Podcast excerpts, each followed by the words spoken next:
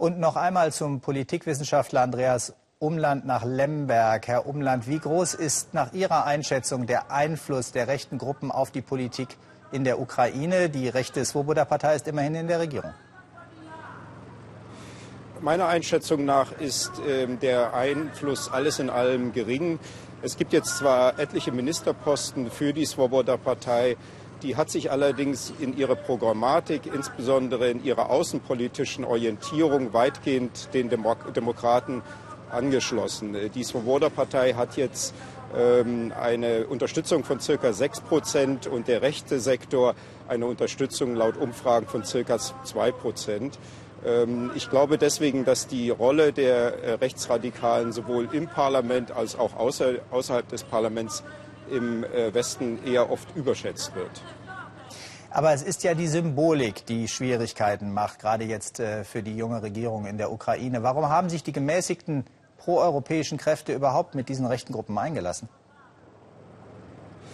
Nun, es ist eine Situation entstanden äh, 2010, in der es quasi eine Barrikade, zuerst eine metaphorische Barrikade zwischen pro-ukrainischen und pro-russischen äh, Kräften gab, die dann zu einer ähm, richtigen, tatsächlichen Barrikade geworden ist. Der äh, Präsident, ähm, damalige Präsident, der 2010 zum Präsidenten wurde, Janukowitsch, hat ja äh, vor kurzem quasi Hochverrat ähm, gemacht, indem er äh, die äh, russische Armee aufgefordert hat, in die Ukraine einzumarschieren. Und vor diesem Hintergrund hat es dann eine große Polarisierung in der ukrainischen Politik gegeben, in der sich dann die Nationalisten ähm, mit den Demokraten vereinigt haben. Die neue Regierung wollte ja sehr schnell ein Zweisprachengesetz kippen, das Russisch als gleichberechtigte Amtssprache im Osten der Ukraine anerkennt. Sie hat das zwar letztlich nicht getan, aber wie groß ist der Schaden, den dieser Versuch angerichtet hat? Nun, das ist weitlich ausgenutzt worden von den äh, russischen äh, Massenmedien. Allerdings ist es so, dass äh, dieses Sprachengesetz, als es 2012 erst angenommen wurde, also die Ukrainer, die russischsprachigen Ukrainer haben lange ohne dieses Sprachengesetz gelebt.